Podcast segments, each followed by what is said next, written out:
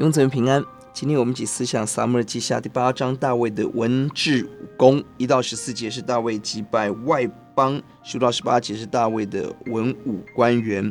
这章很迅速的把大卫的战绩呈现出来。大卫一辈子在战场上没有失败，因为神与他同在。这一章大卫击败非利士王、摩押王、索巴王、亚兰联军、以东、亚门、亚玛利人。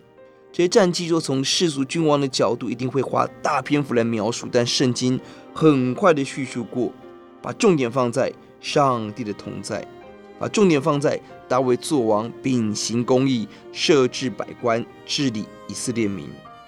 大卫的文公武治当然值得学习，但我们更要学习他对神敬畏的态度。他在得胜后，他想到第一件事情就是要奉献给神。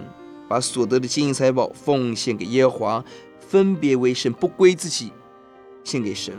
这是大卫蒙神喜悦重要的原因。我们所得到的福气是保留给自己，还是给神呢？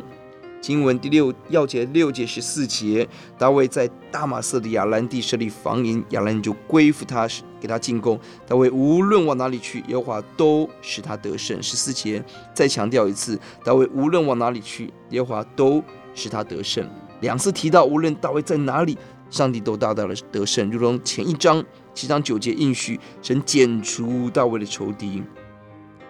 我们不赞同成功神学用世俗的成功来断言上帝的同在、上帝的赐福，但我们相信，我们按着神的心意来打福音的仗，靠着主，我们征战必然得胜。按着神给大卫应许，今天神在新约当中也给我们宝贵的应许。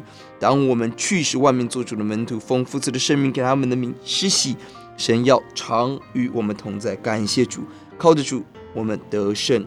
有余，我们低头祷告，谢谢主，看到大卫击败外邦，不单为以色列家开疆辟土，更是传扬上帝的名，敬畏上帝。是的，求主与我们同在，为着福音的缘故，求主在每一个聚会、每一个布道会、每一个圣徒当中，你都使我们得胜。更重要，让我们在得胜得着的一切的金银财宝。一切的恩典，一切的福气，一切的恩赐，我们都要归耶华为圣。求主悦纳，谢谢主，听我们的祷告，奉耶稣的名，阿门。